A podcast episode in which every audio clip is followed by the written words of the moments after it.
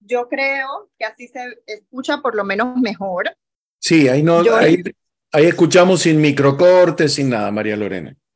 Perfecto, entonces continuamos, ustedes van pasando las eh, diapositivas y, yo voy conversando. Perfecto. bueno, en este tema, pues eh, vamos a comenzar con, con, un tema por el día de hoy, un tema introductorio. Eh, mi nombre, como ya saben, es María Lorena. Para estos temas hay que tener una licencia de la superintendencia para poder dictar cursos y seminarios. es bastante pues arduo el trabajo, tenemos que tener 160 horas de capacitación anual y las vamos eh, renovando cada dos años. Eh, pues hacemos, eh, además de estos trabajos, pues múltiples como las evaluaciones independientes, auditorías internas, manuales de cumplimiento y matrices de riesgo. Y por supuesto, nos encanta brindar capacitación para todos los sujetos regulados. Continuamos. Los sujetos obligados son de varias clases. Nosotros, los que somos no financieros, se nos conoce como SONS, sujetos obligados no financieros. A nosotros los sujetos obligados no financieros, que somos todo el sector de bienes raíces y construcción, los abogados, los contadores, las zonas francas, los casinos y todos aquellos que no tenemos una actividad financiera per se, se nos conoce como sujetos obligados no financieros. Nuestro regulador, quien nos impone normas, sanciones, nos da capacitación, nos supervisa tanto en nuestras oficinas como a través del Internet, es la Superintendencia de Sujetos No Financieros, que fue creada en el año 2015 eh, y fue adscrita en ese momento al Ministerio de Economía y Finanzas. Hoy por hoy, hoy, por hoy ya es una, em, una superintendencia independiente con fondos y personal propio para poder hacer su trabajo de supervisión y también eh, de capacitación en todo el sector eh, no financiero, ¿verdad? Que no lo componen múltiples múltiples entidades, no solamente el sector de construcción, sino los abogados y todos los demás ya mencionados. La ley principal que crea estas obligaciones para el sector no financiero es la ley 23 del año 2015. Y eso es algo que por ahí van a hacer una anotación y van a decir las obligaciones para los sujetos obligados no financieros, incluyendo los bienes raíces y todos los sujetos del sector de la construcción, inician con la aprobación de la Ley 23 en el año 2015. En este año, entonces, se incluyen a los promotores, a los corredores de bienes raíces y a las empresas constructoras como parte del sistema de prevención nacional. ¿Y eso qué significa? Que vamos a, empezar a cumplir o que hace desde ese entonces, desde el año 2015, se nos exige conocer a nuestro cliente y seguir las normas de la debida diligencia. Para ello, la superintendencia emitió una resolución sectorial. ¿Eso qué quiere decir? Que es una resolución o una normativa especial para el sector de bienes raíces y de construcción, donde, dadas las características de ese sector, nos impone una forma de cumplir que sea consona con la actividad comercial que realizamos. Esa resolución, y usted por ahí va diciendo, bueno, esto es importante, la resolución es la resolución 1 del 2015 y es una resolución de junta directiva. Entonces, hasta ahora hemos mencionado la ley 23 que crea la superintendencia y las obligaciones para todos los sujetos no financieros, incluyendo los bienes raíces y del sector de la construcción, y la resolución 1 del 2015, que es una resolución de junta directiva, crea las obligaciones propias del sector de bienes raíces y construcción, atendiendo a las características propias del sector. Así que eso es súper importante. Digamos que de ahí comienza todo. Esto es lo medular. Adicionalmente, vamos a ver algunas, algunos artículos y definiciones muy importantes que están contenidos en la Ley 23 del 2015, como por ejemplo el beneficiario final. Ya pueden pasar a la siguiente. Estamos en la siguiente. El beneficiario final hoy por hoy es una de las definiciones más importantes que contiene la norma. ¿Y eso por qué? Porque desde el año 2020 en adelante se exige a todos los sujetos obligados, tanto financieros como no financieros, que conozcan a su cliente cuando es una persona jurídica. ¿Qué es una persona jurídica? Una sociedad, una fundación, un fideicomiso o cualquier estructura jurídica creada por un abogado o agente residente. El beneficiario final, ¿quién es? Es la persona natural o de carne y hueso controla o es la propietaria de las acciones o de los beneficios o ejerce una influencia significativa sobre la relación comercial, contractual o de negocios. Ya sabemos, desde que del año 2020 se nos exige aplicar no solamente la debida diligencia al cliente, sino también cuando se trata de personas jurídicas, a el beneficiario final o al propietario de esa sociedad o fundación o fideicomiso. Otra definición muy importante es la definición de operación inusual. Vamos en el devenir de esta carrera a encontrarnos con operaciones que no son normales o que están fuera de lo que siempre ocurre en una operación de bienes raíces, ya sea porque el cliente no me brinda información o porque la información que el cliente me envía no es consona con su perfil financiero o transaccional. Y realmente debo entonces investigar si esa persona, uno, puede comprar el inmueble o dos, realmente no me quiere dar la información por alguna causa que pudiese estar relacionada con un ilícito. Entonces, esa operación inusual es una operación que sale de la normalidad, de lo que siempre ocurre en una operación de bienes raíces, ya sea porque el cliente no me brinda información, me brinda información incompleta o la información que me brinda no es consona con la compra del bien raíz que va a realizar, porque no tiene el perfil financiero o porque no cuenta con el flujo de efectivo. Entonces, ¿qué hago cuando sucede esto?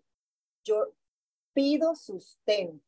Puede ser que el cliente en su salario solamente gane quizás mil dólares y solamente califique para una hipoteca donde el pago mensual sea de 300, pero tiene ingresos adicionales por 10 mil. ¿Por qué? Porque tiene una propiedad que ha heredado y la alquila. Entonces, esas operaciones inusuales pueden volverse usuales siempre y cuando yo pida un sustento documental al cliente y el cliente pueda proporcionarme.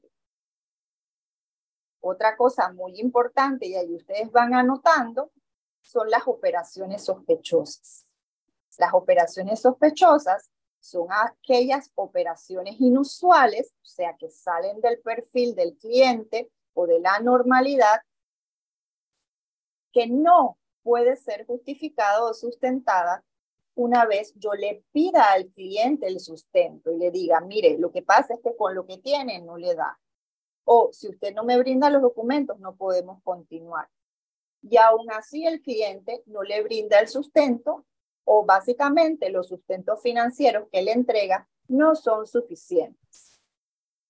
Adicionalmente, pudiese ser también que el cliente esté vinculado a una lista restrictiva como la lista de la OFAC o de las Naciones Unidas, que son las dos listas más importantes que debe revisar todo corredor de bienes raíces para realizar una operación comercial o intermediar una transacción de bienes raíces. Entonces, apunten por ahí cuáles son las dos listas más importantes. Uno, la OFAC, dos, Naciones Unidas. De esas dos listas, la lista más importante la, la, lista que no se puede dejar de contestar es la lista de las Naciones Unidas. Una vez nos llega el correo de la unidad de análisis financiero comunicándonos si tenemos o no personas que se encuentren en esa lista, tenemos únicamente 12 horas para contestar. Así que recuerden y apunten eso por allí, porque esas son las cosas que a los creadores del examen les gusta preguntar. Fechas, números, conceptos importantes, leyes, sobre todo las más importantes, las definiciones también de los conceptos eh, de más relevancia.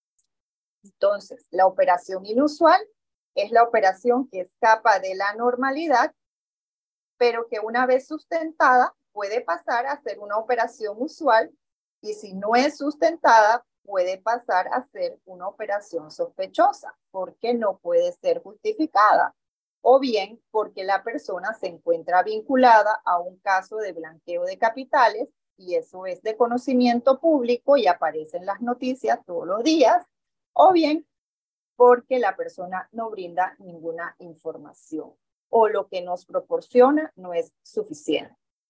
Las operaciones sospechosas son las operaciones que se reportan a la unidad de análisis financiero. La operación sospechosa es la operación inusual que no ha podido ser verificada. Cuando esto ocurre es cuando se realiza el famoso ROS, R-O-S, reporte de operación sospechosa. Eso es otra cosa que usted debe anotar. Un ROS es un reporte de operación sospechosa. ¿Y qué es eso?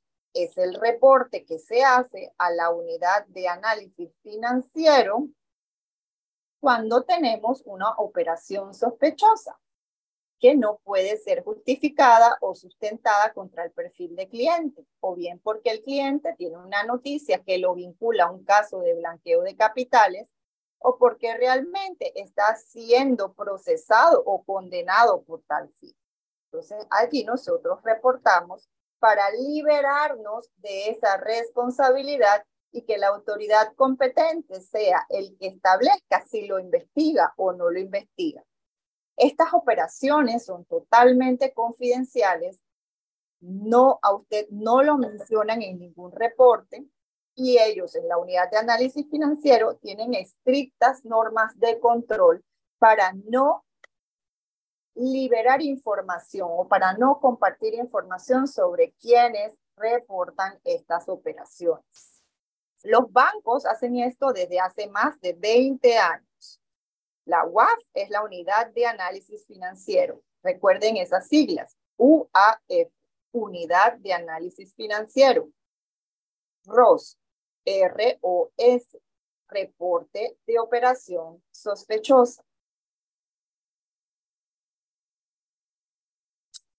Volviendo entonces a la norma que regula al sector inmobiliario y de construcción, que es la resolución 1 del 2015, en su artículo 4, establece las reglas para aplicar la debida diligencia para las empresas del sector. Número uno, es la regla general que las empresas promotoras apliquen la debida diligencia básica a fin de verificar la identidad y los datos de los inversionistas que aportan fondos para un proyecto. La empresa constructora aplica una debida diligencia básica para verificar los datos de la promotora y la promotora aplica la debida diligencia al agente y al corredor de bienes raíces.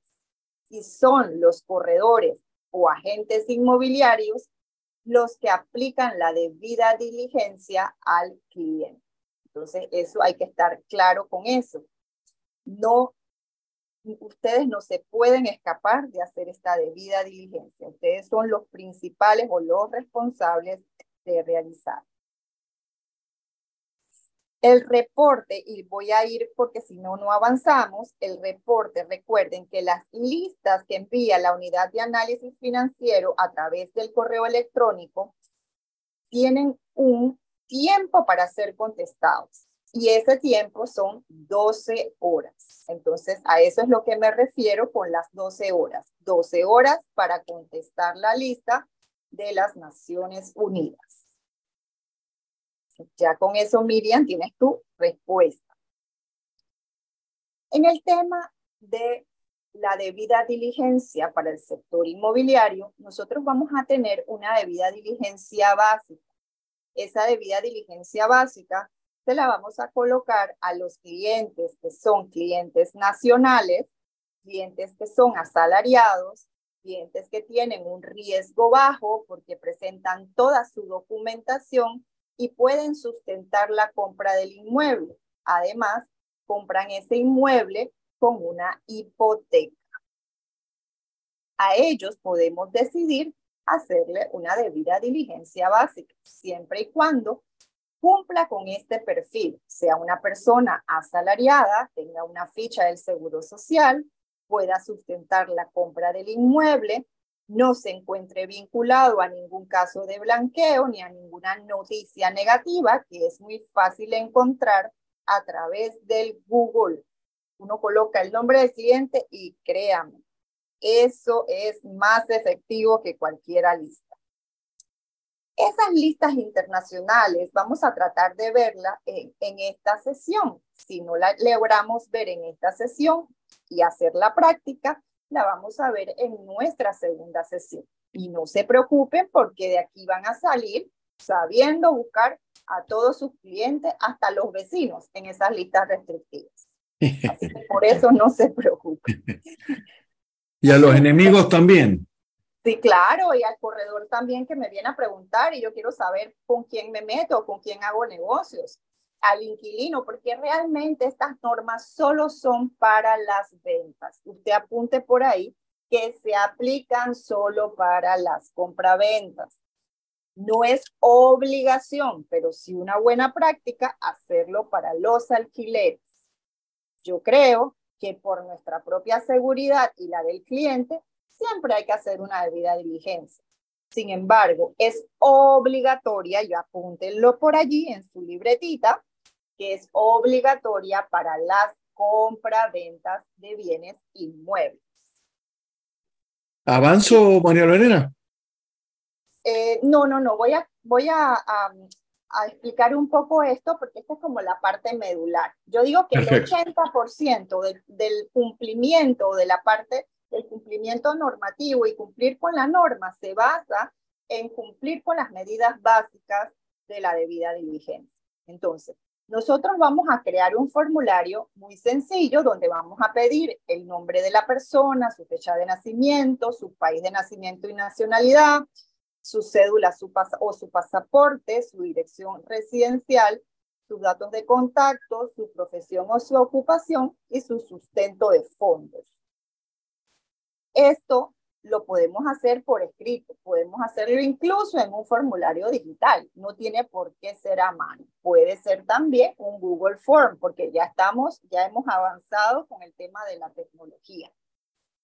Podemos, pero tenemos que adjuntar la copia de la cédula, en el caso de ser extranjero, la residencia o bien el pasaporte, tenemos que adjuntar algún origen de fondos. Si es asalariado, puede ser la ficha del Seguro Social o una carta de trabajo. Y si es independiente, la copia de la declaración de renta. En el caso de las referencias, podemos solamente por escrito solicitar una persona que refiere ese cliente o en el caso de que no se encuentre, pueda eh, pues dar algún, alguna fe de dónde se encuentra la persona. La referencia bancaria ha variado. Ya no es necesario presentar una carta per se, sino que puedes presentar un estado de cuenta, la copia de una transferencia bancaria, la copia de un cheque, puedes presentar cualquier documentación que establezca que a su nombre usted tiene una relación bancaria. ¿Esto para qué? para agilizar el proceso. En el caso de la persona, es importante que contemos con su dirección y para esto tenemos que solicitarle un recibo de agua, de luz o de teléfono. Si no tiene nada de eso, nos puede dar un contrato de alquiler, Si no tiene tampoco nada de eso en la parte de atrás de las licencias, se encuentran las direcciones siempre y cuando estén actualizadas. Y bueno, si la persona es comerciante, también le podemos solicitar su aviso de operación a título personal. Pero esto, por ejemplo, es la debida diligencia básica. Una vez se realiza esto, se realizan las búsquedas también en las dos listas más importantes. Y recordamos, la OFAC, que es la Oficina de Control de Activos Extranjeros, donde colocan a los lavadores más importantes, y la de las Naciones Unidas, donde colocan a los terroristas. Entonces, revisamos en esas dos listas y si la persona se encuentra limpia, seguimos con nuestra debida diligencia en fuentes abiertas, que es buscar en Google el nombre de la persona, a ver si la persona no se encuentra nombrada en fuentes abiertas o vinculada con algún tema de blanqueo de capitales. Eso sería lo básico. Ya podemos pasar ese, esta paginita del PPT. Ya puedo, yo puedo pasarlo. si lo tienen que pasar, pueden pasar. ¿Avanzo? sí, a avanzar a la siguiente. La, sí. ¿Esta? A, las, a la siguiente, por favor. Sí, estamos en la debida diligencia de persona natural, persona jurídica. Divide, Ajá, sí. Esa es la, ampliada. Sí, ahora vamos a eh, la ampliada. ¿Qué es la ampliada? La ampliada realmente es poder determinar a través de un análisis que la persona realmente puede comprar ese bien inmueble o cuando no nos queda claro ese origen del dinero. Por ejemplo, las personas que no le alcanza y, y nos presentan, por ejemplo, una herencia o que nos dicen que se ganaron la lotería, porque hay gente así y a mí me ha pasado en promotoras serias y grandes, donde yo les pido origen o sustento de fondos y me dicen que se ganan la lotería y me lo escriben en el formulario. Entonces, eso hay que verificarlo. Entonces, allí es donde se hace una debida diligencia ampliada. ¿En qué momento usted realiza esa debida diligencia? La debida diligencia eh, debe iniciarse cuando el cliente se prospecta y va a hacer una reserva, pero ya debe, debe completarse antes de que la persona firme el contrato de promesa de compraventa. Ese, ese es el momento en que esa debida diligencia debe estar completa antes de firmar el contrato de promesa de compra-venta. Siguiendo con eso, pues, la, la diferencia entre una debida diligencia básica y una debida diligencia ampliada es que en la debida diligencia ampliada hay algunos temas que no nos quedan claros. Por ejemplo, el sustento de fondos. También puede ser que la persona me diga que es ministra de la República. Entonces yo tengo que averiguar mejor si esa persona está en algún caso de corrupción o se encuentra totalmente limpia. Por ejemplo, hay algunos otros casos que pueden ser posibles también, es que la persona le salga un caso de hace siete años de blanqueo de capitales.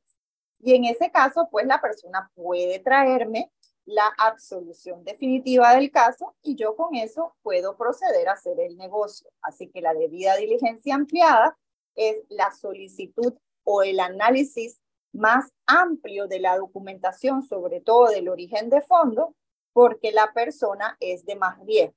¿Cuándo es de más riesgo? Cuando tiene alguna noticia negativa, cuando la persona no tiene el sustento financiero para, para comprar el bien, cuando alega que el dinero proviene de fuentes inusuales, como por ejemplo la ganancia en una lotería o que se ganó, no sé, una tómbola, una rifa, cosas que no están dentro del giro normal de todas las ventas. Entonces yo creo que si tienen alguna pregunta con este tema, igual con mucho gusto. Porque hay muchas situaciones que pueden ser con todos los PEPs se debe realizar una debida diligencia ampliada.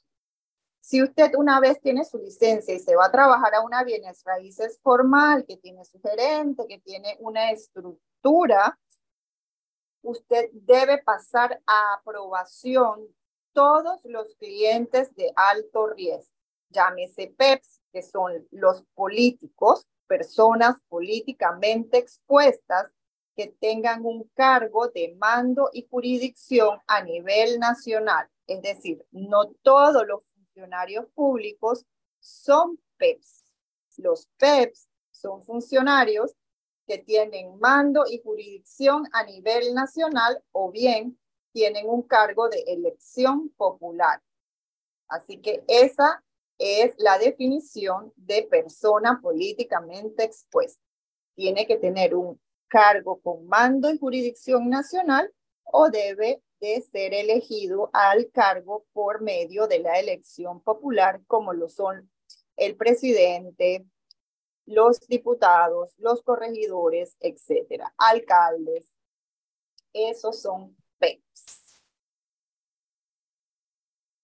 En el caso de la persona jurídica, se realiza la debida diligencia a la persona jurídica, con todos los detalles de su nombre legal y comercial, la jurisdicción donde opera, los datos de incorporación, su número de RUC, su dirección, los datos de los miembros de la junta directiva con la copia de su cédula y la copia de la dirección, un recibo donde se indique la dirección. Y ahí me voy a detener. ¿Por qué se pide esto? Y les voy a echar pues el cuentito. Se pide esto porque anteriormente a uno lo colocaban en una sociedad y nadie le decía. Yo tenía sociedades que yo digo, ¿y dónde yo estoy en esta sociedad si a mí nadie me preguntó nada? Y eso pasaba mucho en el pasado y ahora como medida de control, cada vez que se tiene una sociedad o una transacción con una sociedad, se pide la documentación de todos los miembros de la junta directiva con la copia de un recibo de servicios. El PEP, les recuerdo que ya lo dijimos, es una persona políticamente expuesta. Y la, eh, las siglas son PEP, PEP, persona políticamente expuesta, conocido por sus siglas como PEP. Los PEP son los funcionarios con mando y jurisdicción a nivel nacional o bien son aquellos funcionarios elegidos por elección popular, como el presidente, los diputados, los representantes, los corregidores, los alcaldes. Esos son los PEPs y son de alto riesgo y siempre se les hace una debida diligencia ampliada. Ahora continuando con la persona jurídica, se le hace debida diligencia a la sociedad solicitando todos los datos de la misma al beneficiario final o al accionista y también a los miembros de la junta directiva. A los miembros de la junta directiva se les pide la cédula y un recibo de domicilio, de servicio, ya puede ser agua, luz o teléfono.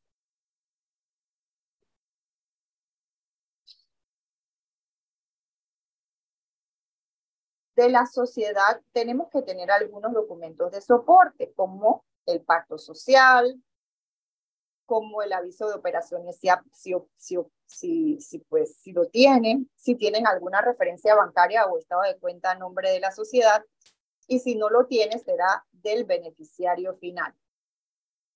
La declaración de beneficiario final es, una, es un documento donde la persona declara bajo la gravedad de juramento que es el propietario de más del 25, y eso apúntenlo, eso es importante, más del 25% de participación en la persona jurídica.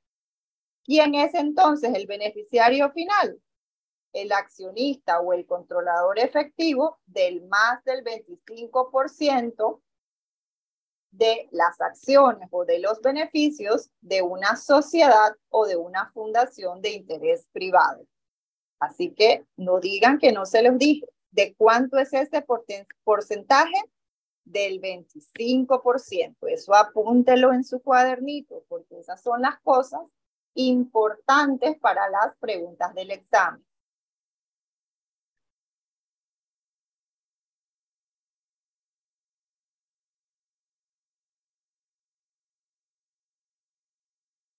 Voy a repetir.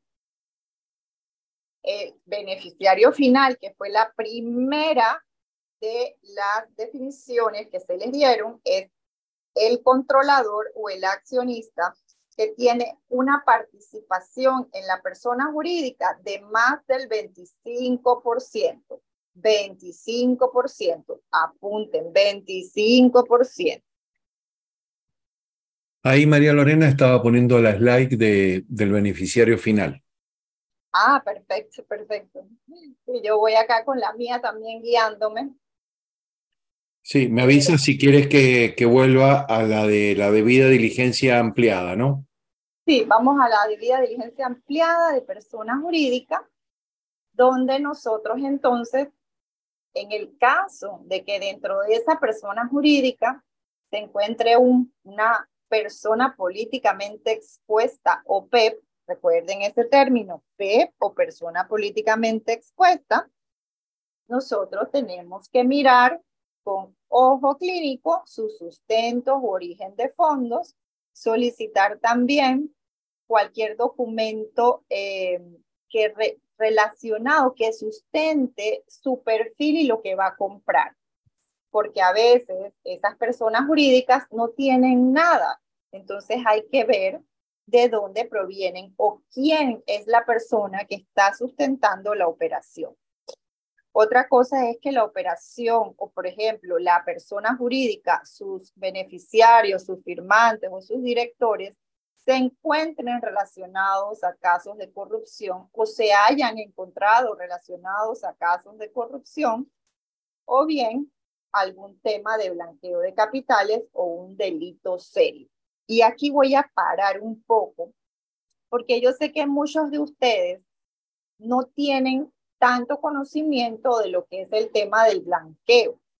El blanqueo de capitales es el encubrimiento o dar apariencia de legalidad a fondos ilícitos obtenidos por la comisión de un ilícito o de un delito previo. Esos delitos pueden ser muchísimos, son casi todos los delitos graves que tengan una pena de prisión superior a los cinco años. ¿Eso qué quiere decir? Que si, por ejemplo, yo cometo una extorsión y yo me gano una plata y esa plata yo la invierto en un negocio, yo estoy blanqueando dinero ilícito producto de la extorsión. O si yo secuestro a alguien y a mí me pagan una suma por liberar a esa persona y esa suma yo la invierto en un car wash, ¿yo qué estoy haciendo? Yo estoy lavando fondos ilícitos no solamente el narcotráfico y la corrupción producen blanqueo de capital. Los delitos cibernéticos también. Si yo tengo, por ejemplo, un secuestro digital, secuestro, por ejemplo, cuentas del Instagram y te pido una recompensa y tú me la pagas, ese dinero es ilícito. Y yo lo invierto, por ejemplo, en un salón de belleza. Eso es blanquear capitales de una procedencia ilícita. Entonces, son muchos los delitos que producen este blanqueo de capital, que es un delito accesorio porque corre la suerte del principal. Va a haber siempre un delito principal, que es un delito grave con pena superior a cinco años de prisión, que origina fondos que yo entonces tengo que introducir o dar apariencia de legalidad en la economía. A eso se le llama blanqueo de capitales. Es por esto que cuando yo tengo una persona jurídica, yo tengo que investigar no solamente a la empresa, sino a las personas naturales que están detrás de la misma para descartar que no estén vinculados con algún ilícito. Primero los busco en listas restrictivas como la OFAC, que ya aquí en el chat la hemos definido, o las Naciones Unidas.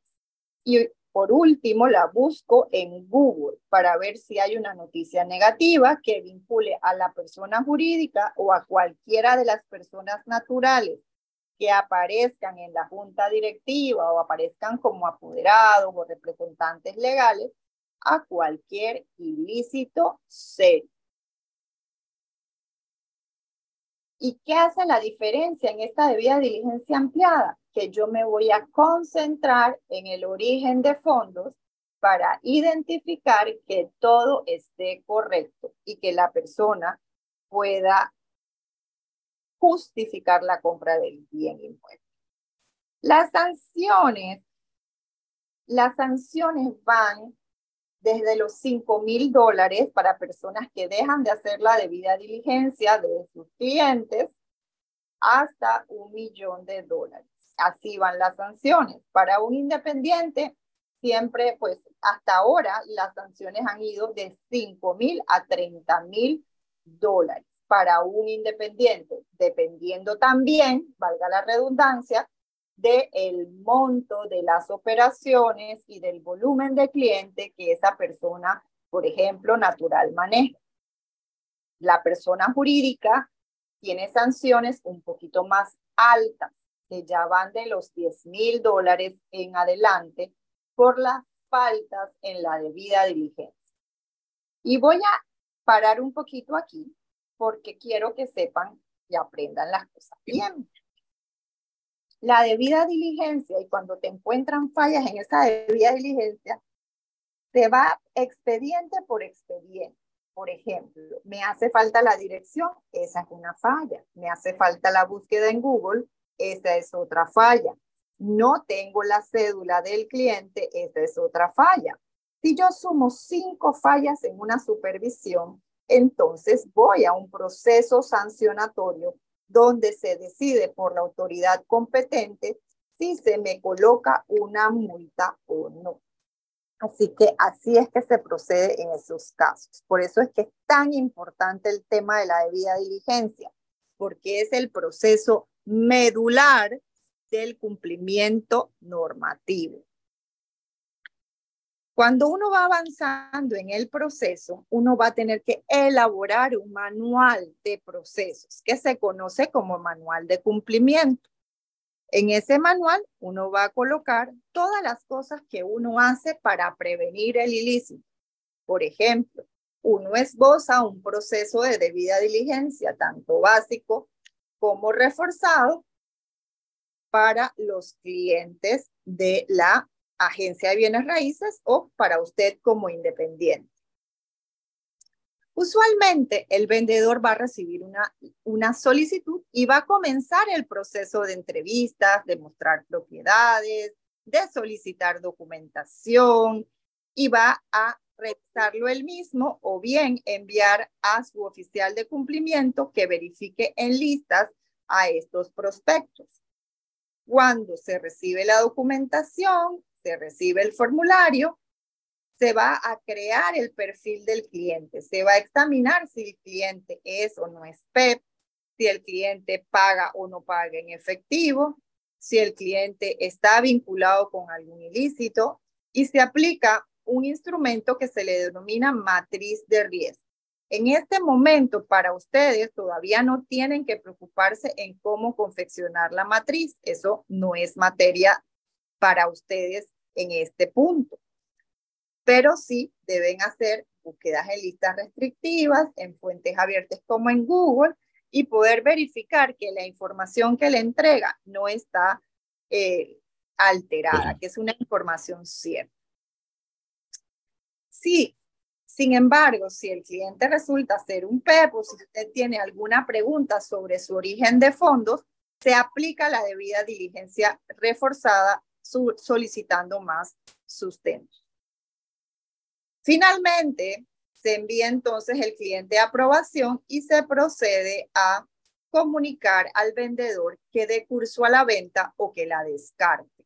Entonces, ese sería un proceso o una descripción de un proceso que debería estar contenido en su manual de cumplimiento, que es obligatorio para todos. es obligatorio contar con un formulario buscar en listas restrictivas, capacitarse una vez al año y entender las obligaciones según su sector. Vamos entonces a la filmina que establece las siete claves para entender la ley 23 en el sector inmobiliario o de construcción.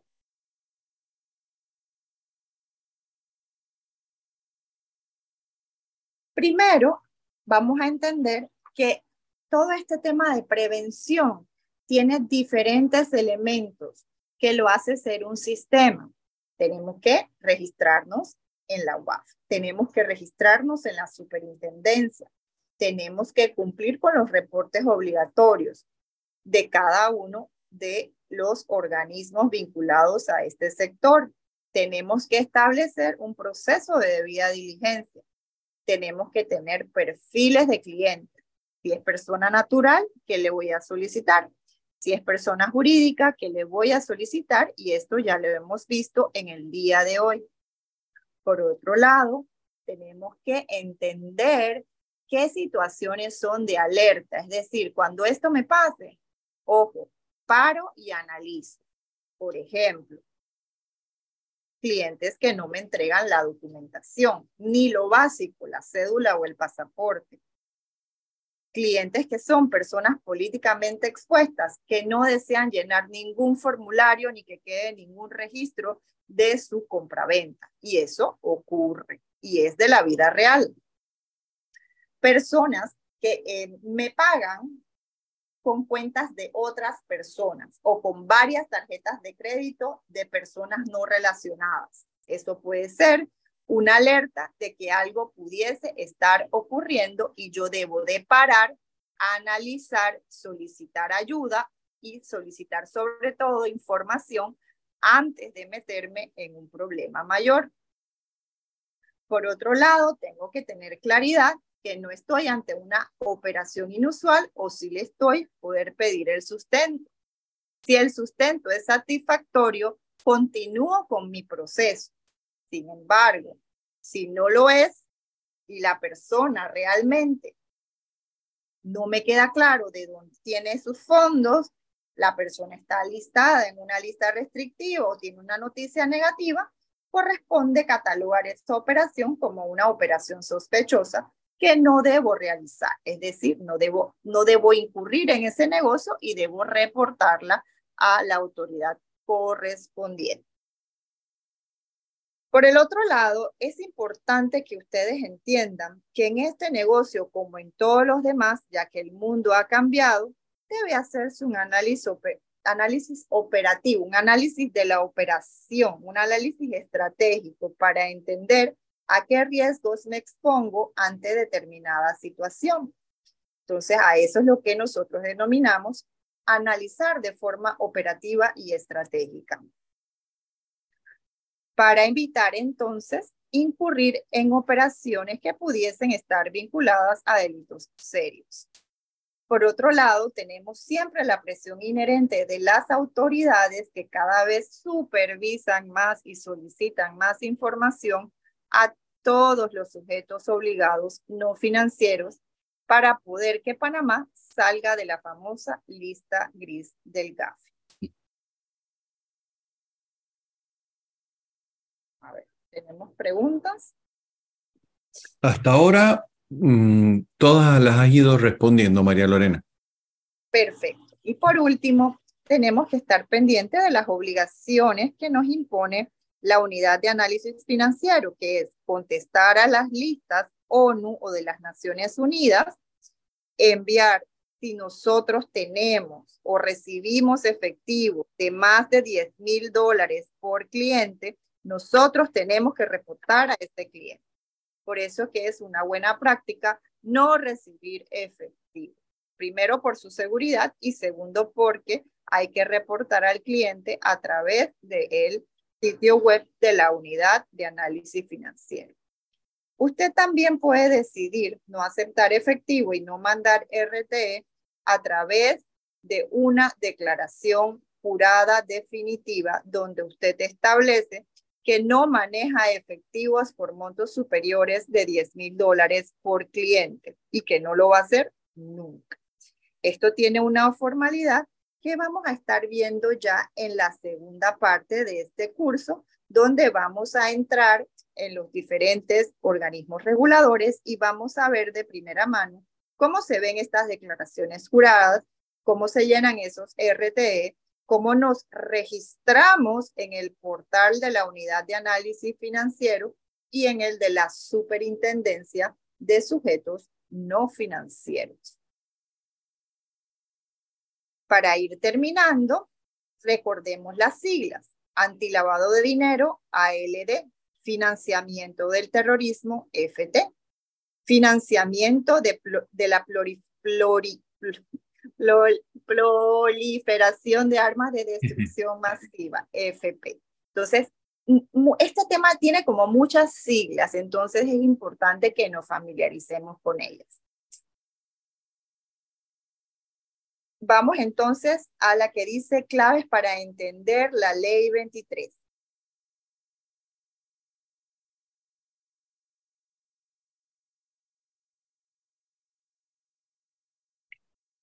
Recuerden entonces que hay para la UAP dos reportes muy importantes el reporte de operación sospechosa o ROS y el reporte de transacción en efectivo cuando se recibe efectivo de un cliente por monto superior a 10 mil dólares. Usted puede eh, obviar este requisito a través de una declaración jurada que se envía los primeros 10 días de cada mes indicando que usted no recibe efectivo en lo absoluto. Y luego vamos a ver cómo se hace eso. Así que eso hay que recordarlo. Recuerden que tanto los ROS como los RTE los recibe la UAF, los analiza y si prestan mérito para investigación, los pasa al Ministerio Público sin su nombre. Son anónimos.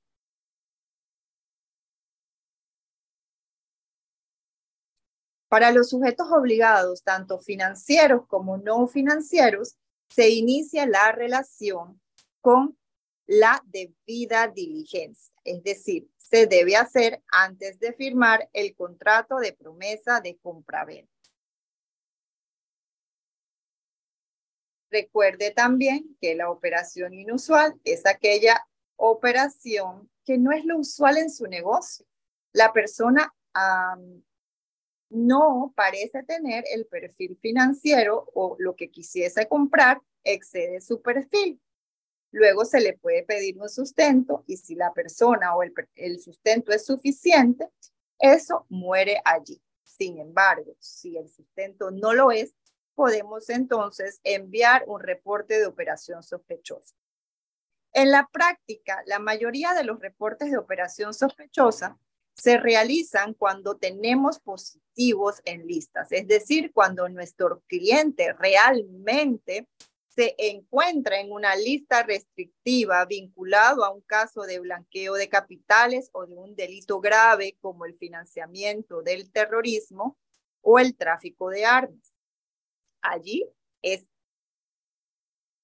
importantísimo enviar un ROS porque usted se desvincula de esa persona y no tiene que realizar ninguna declaración o subir escaleras como decimos en buen panameño.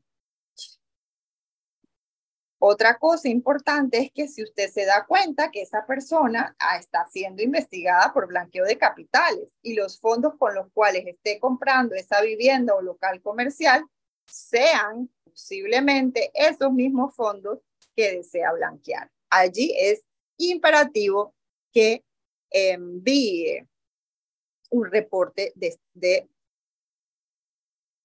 operación sospechosa. En el caso de los perfiles, es importante que ustedes empiecen a hacerse perfiles. ¿Cuáles son los clientes que yo manejo con mayor frecuencia? ¿Cuáles son los clientes que yo realmente no deseo manejar? O si los tengo, ¿qué cosas voy a hacer? Los clientes que tienen vínculos con el Estado siempre son clientes de alto riesgo. Para mañana o para pasado siempre aparecen en una noticia negativa e incrementan el riesgo de toda operación. Todos los pagos en efectivo son de alto riesgo. Así que mi recomendación es que no acepte efectivo.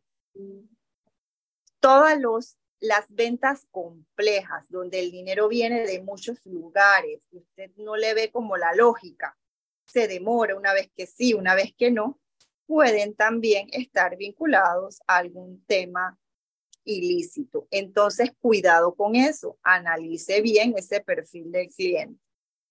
Todas aquellas transacciones que los clientes están fuera de Panamá y se pagan fuera de Panamá y usted nunca le queda claro si fue que se pagó o que no se pagó. Ojo con eso porque también puede ser algo que no sea lo usual. Cuando esto sucede, usted debe guardar toda la documentación de la debida diligencia y no le debe hacer falta ninguna documentación. Así, su riesgo disminuye. Y vuelvo a repetir, ¿cómo su riesgo disminuye?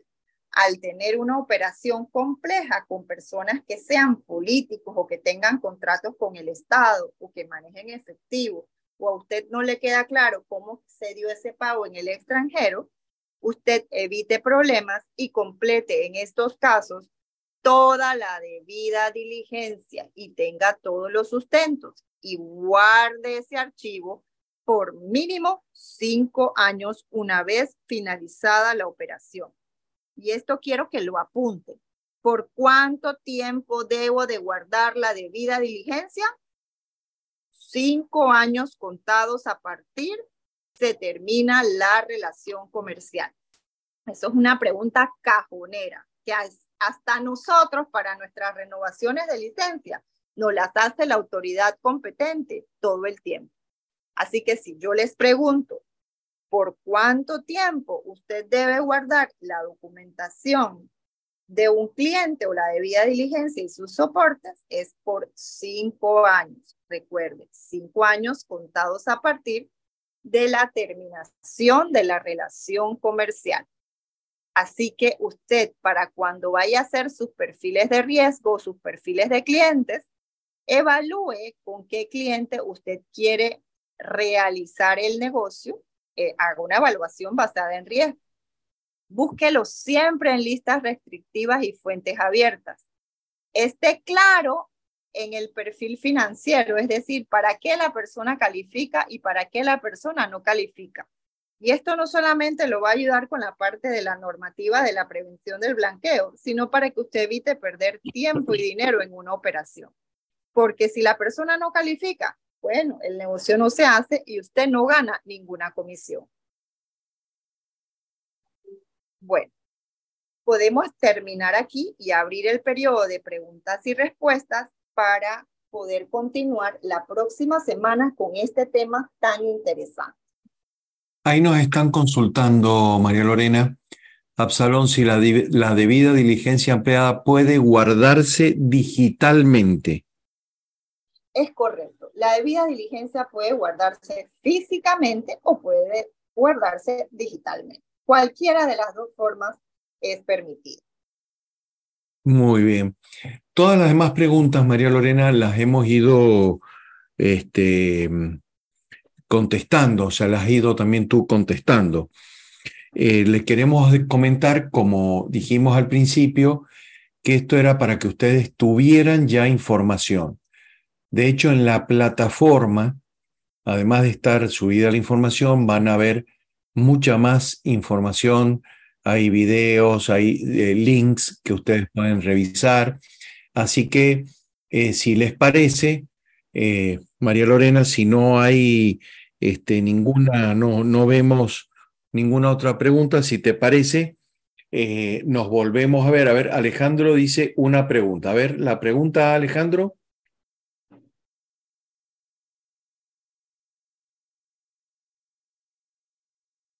Alejandro Alba, ¿cómo hacemos para ingresar a estas plataformas? Mm. Me imagino que se refiere a las listas, María Lorena. Correcto. Bueno, a las listas vamos a ingresar la próxima semana, que vamos ya a hacer como la parte práctica para que ustedes ya puedan eh, básicamente eh, acceder a las mismas y ya empezar a buscarlos. Eh, a Google usted sabe cómo acceder.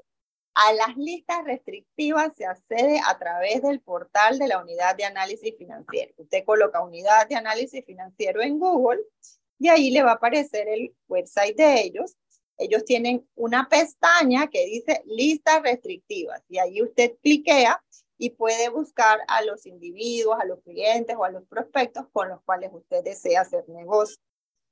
Realmente es muy sencillo, se ve y es muy sencillo, pero de todas formas nosotros vamos a hacer una práctica en la próxima sesión para que no solamente se vea, sino que usted esté seguro de que va a poder hacerlo. Muy bien, María Lorena. Y una última Sí, una preguntita más, creo. Sí, dice Yair Padilla, dice, esto que comentas de debida diligencia es como el rol de oficial de cumplimiento en un banco.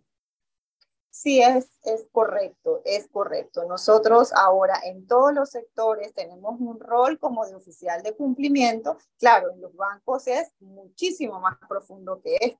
Nosotros todavía estamos eh, en pañalitos. A los oficiales de los bancos les exigen, además, no solamente les exigen, tienen una responsabilidad solidaria con el trabajo que realizan. Es decir, si dejan pasar algo, ellos tienen o tienen que responder por eso y por eso usted los ve en la fiscalía todo el tiempo, eh, porque son llamados en los casos sobre todo de alto perfil. Si una persona, sí, si una no, persona, no, adelante, adelante. Sí, voy a contestar las preguntitas porque así pues no se tienen que quedar con las dudas. Los 15 o 30 en efectivo, por ejemplo, abonos iniciales de 2.000, de 3.000, eh, realmente recuerden que lo que se reporta son sumas por clientes superiores a 10 mil balboas. El efectivo no es malo, no es algo malo. Lo único que usted tiene que eh, revisar de dónde proviene. Y otra cosa es, si lo puede evitar, muchísimo mejor, porque así se va a evitar usted también más trabajo, estar preguntando de dónde viene el efectivo, de por qué le está haciendo un depósito en efectivo. Y obviamente en su oficina no acepte efectivo, primero porque hay mucho billete falso y segundo por su propia seguridad. Los depósitos en efectivo deben hacerse en el banco, pero como les digo, yo siempre evito eso porque para eso está el YAPI, para eso están los ACH, para eso están los cheques, para eso están las tarjetas de débito. Hoy por hoy no hay por qué pagar en efectivo. Entonces eso es también un tema de que a ustedes mismos les va a dar más trabajo. Sí, yo sé, los oficiales de cumplimiento tienen entrenamiento, bueno, estudian, eh, realizan certificaciones y tienen un trabajo profundo. Sin embargo, de ahora, en, de ahora en adelante, a todos se nos exige tener al menos un una capacitación anual en materia de cumplimiento a todos los que ejercemos actividades reguladas. Vamos a tener que estudiar igualito que los oficiales de cumplimiento del banco, pero un poquito menos. Así que desgraciada o agraciadamente, pues vamos a tener que empezar a conocer más de esta materia. Todos. No sé si hay alguna otra cosita por allí. Si les parece, como vamos a tener otra, otra reunión con María Lorena, y bueno, he dado los problemas técnicos que han habido, eh, en la próxima reunión, María Lorena, sacamos la foto, ¿te parece? Ay, claro, claro. No, pero yo, yo bueno, yo la puedo sacar aquí, ay, aquí estoy. A, ver, ¿podés, podés habilitar tu cámara? A ver. Si pones, María Lorena, tu, tu celular, eh, lo miras para que salga la, en la pantalla horizontal. ¿Podrás? poco te lo compliqué.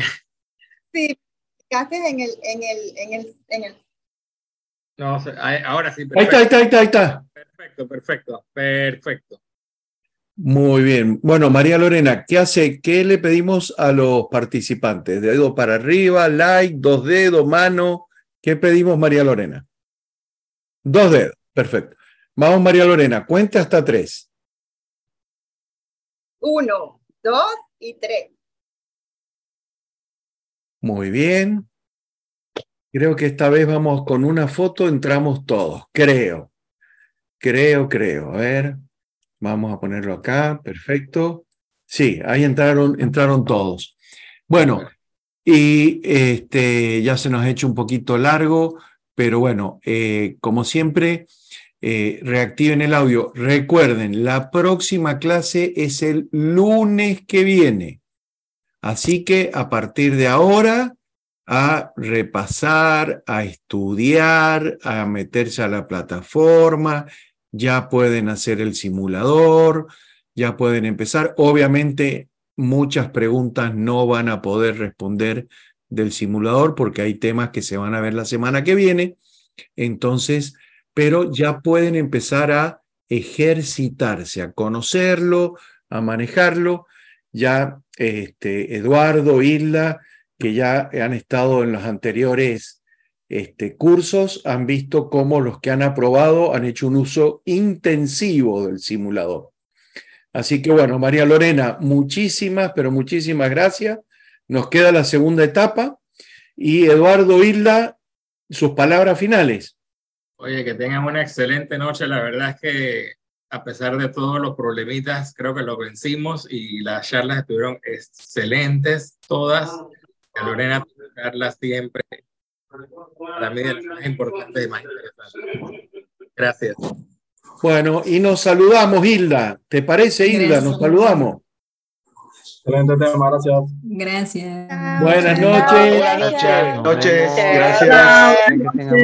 María Lorena. Semana. Que descansen. Chau, chau. Chao.